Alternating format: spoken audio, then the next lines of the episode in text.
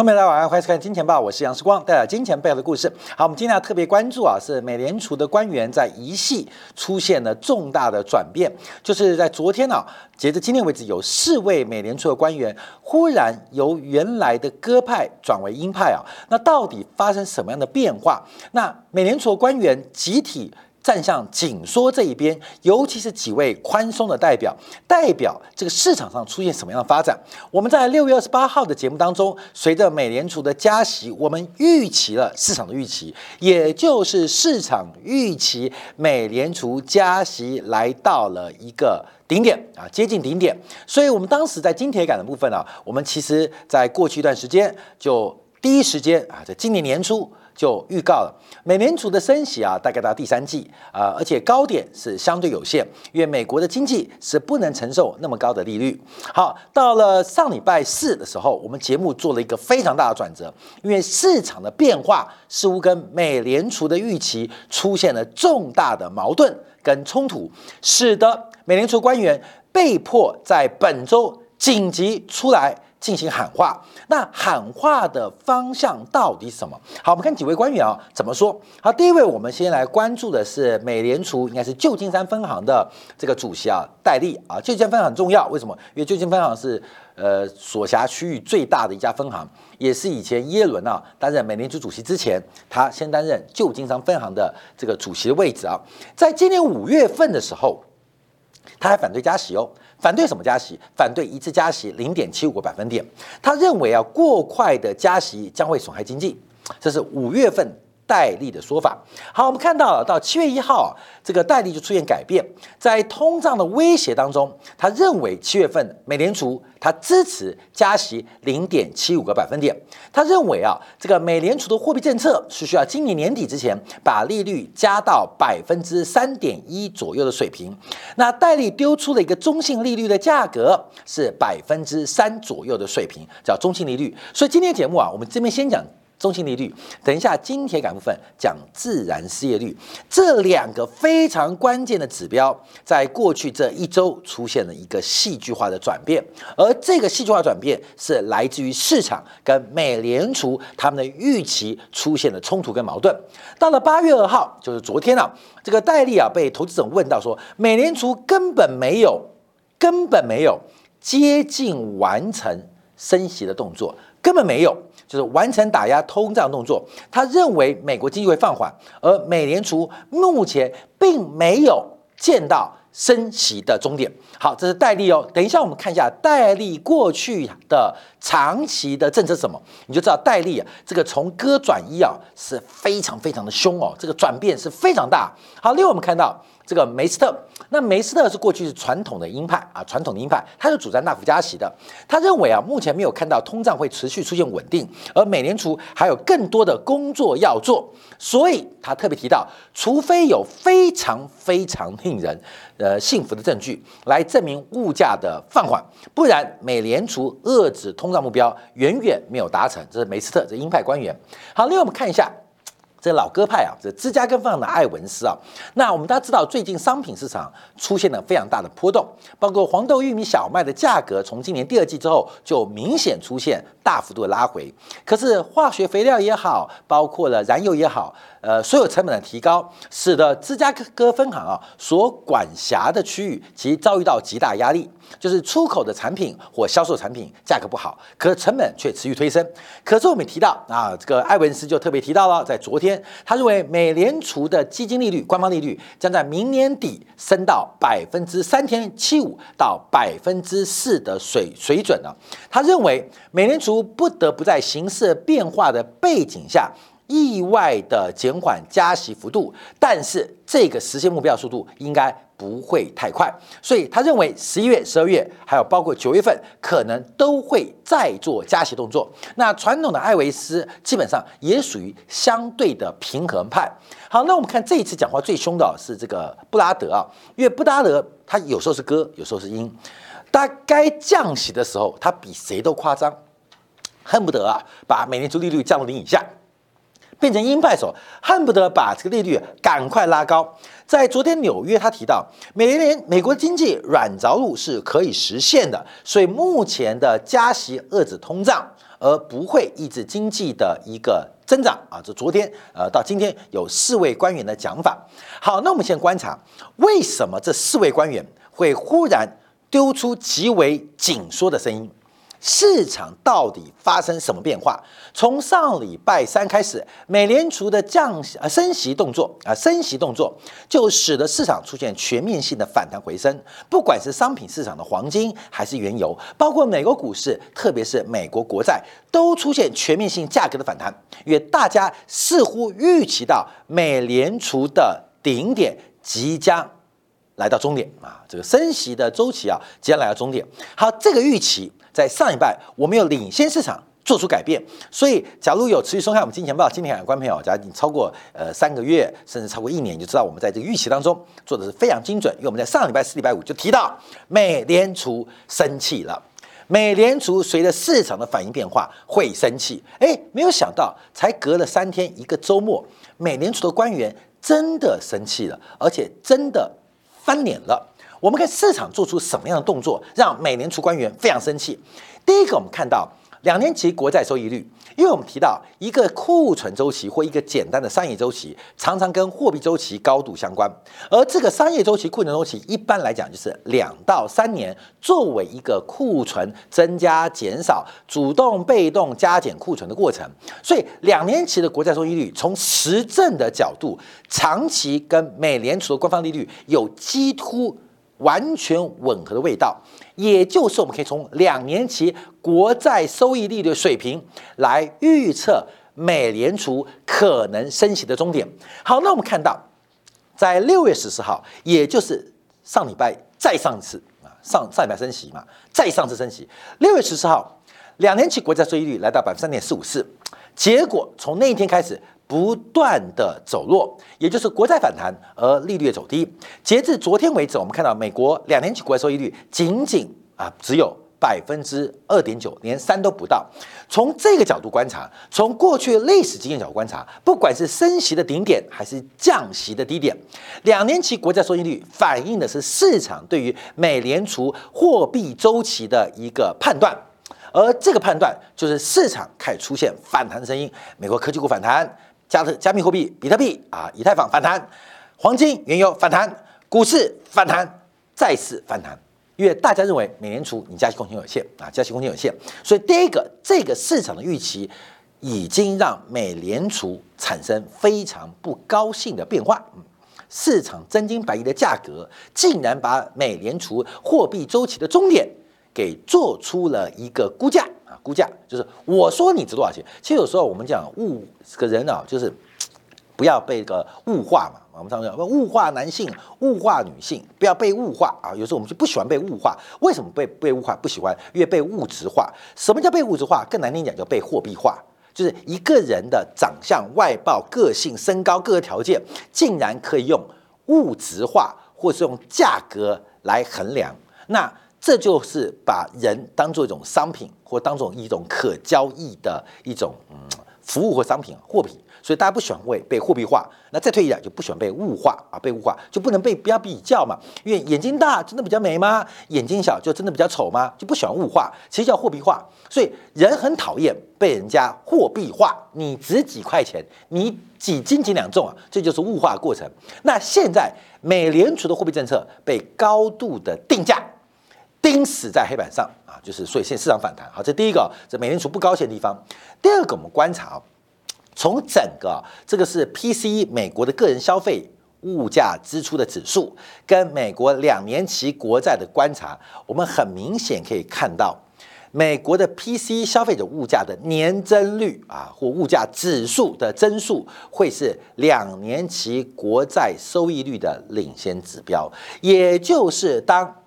物价增速放缓之后，那我们可以看到，那基本上美联储的货币政策也会见到周期的转折。那当然看到，因为 PCE 的指数，呃，这个指数啊，消费者物价指数在基期垫高的背景之下，已经出现了一些转变，而这个转变跟转折也让市场预期美联储的货币紧缩周期或加息周期接近了。终点啊，接近终点。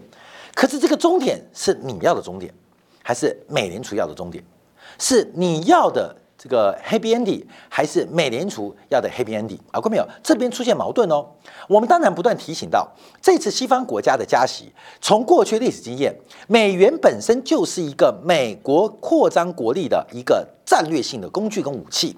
我们看到今天。大陆又一个啊绿地集团啊，这个绿地集团在大陆的评价蛮高的，这个它的品质啊，跟它的这个呃呃呃它的社区啊、小区的规划都跟绿地一样，叫名字叫绿地，就绿化很高，也出现了暴雷哦，也就是美国的紧缩配合中国供给侧改革，形成中国房地产泡沫的破灭，而问题越演越烈，所以打击中国来讲，重伤中国来讲。美元的紧缩、英镑的紧缩、欧元的紧缩、澳洲的紧缩，感觉是很重要的啊？为什么？因为趁你病要你命啊，这是外部问题啊。那另外，美国内部的物价环境真的还会那么紧张吗？目前有很多变数。那等一下我们在今天两部分会来做个说明。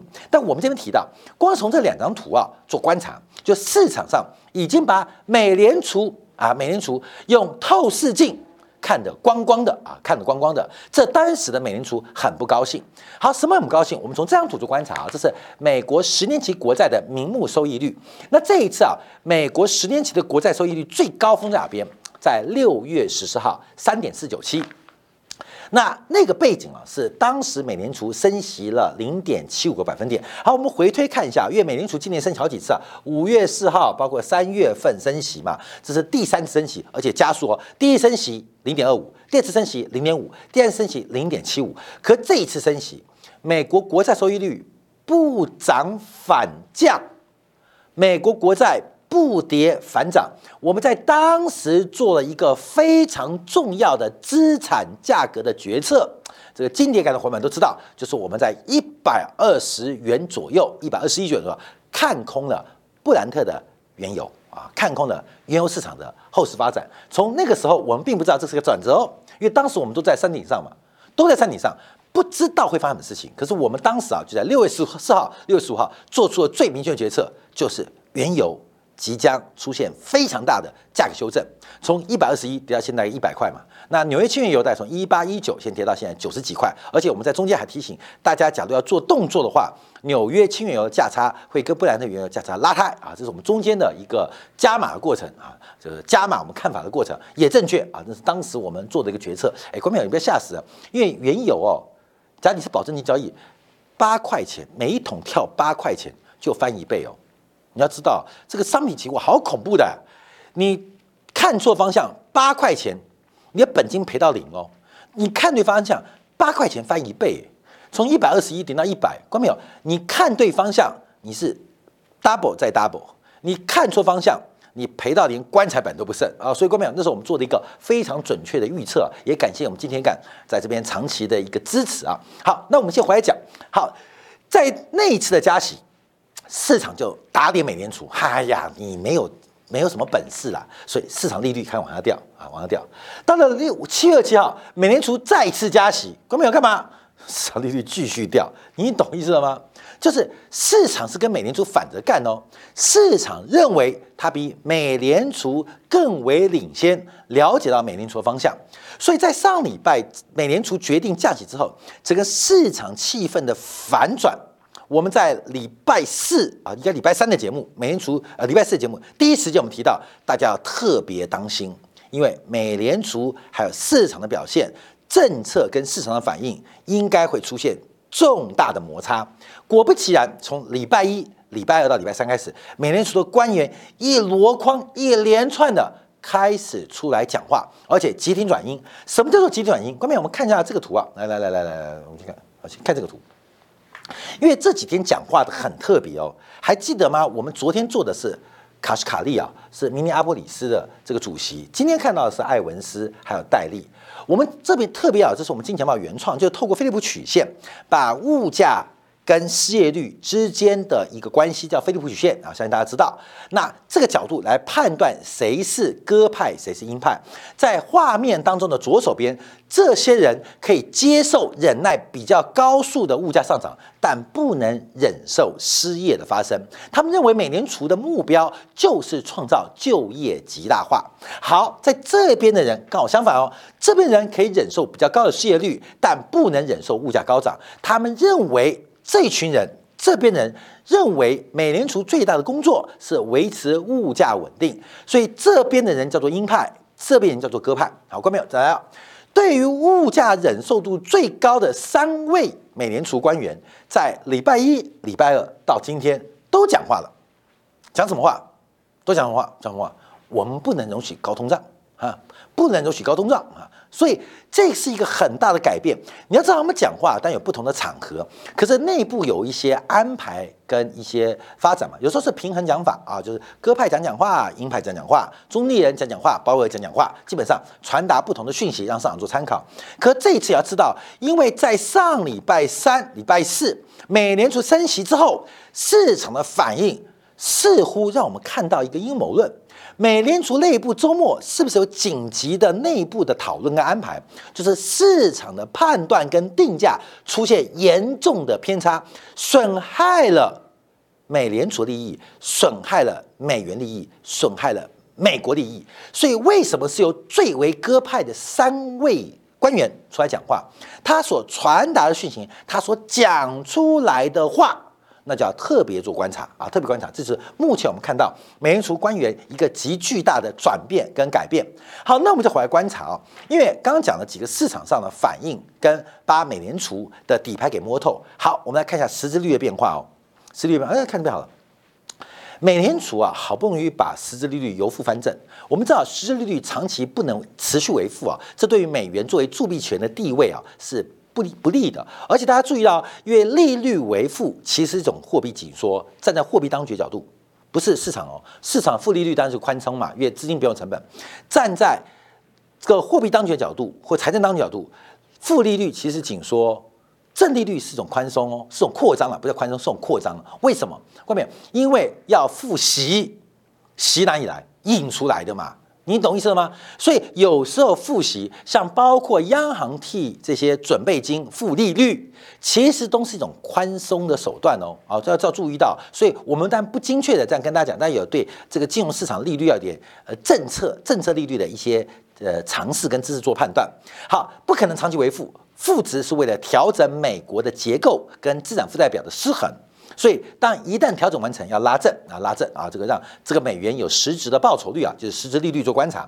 但我们现在观察到，因为在今年六月十四号，也就是这个位置哦，实质利率最高来到零点八九，关键这底下是应该是月线吧？啊，应该是月线啊，周线啊，月线差不多都一样，月线你可以抓出来。其实美联储它有几道的一个均衡点哦。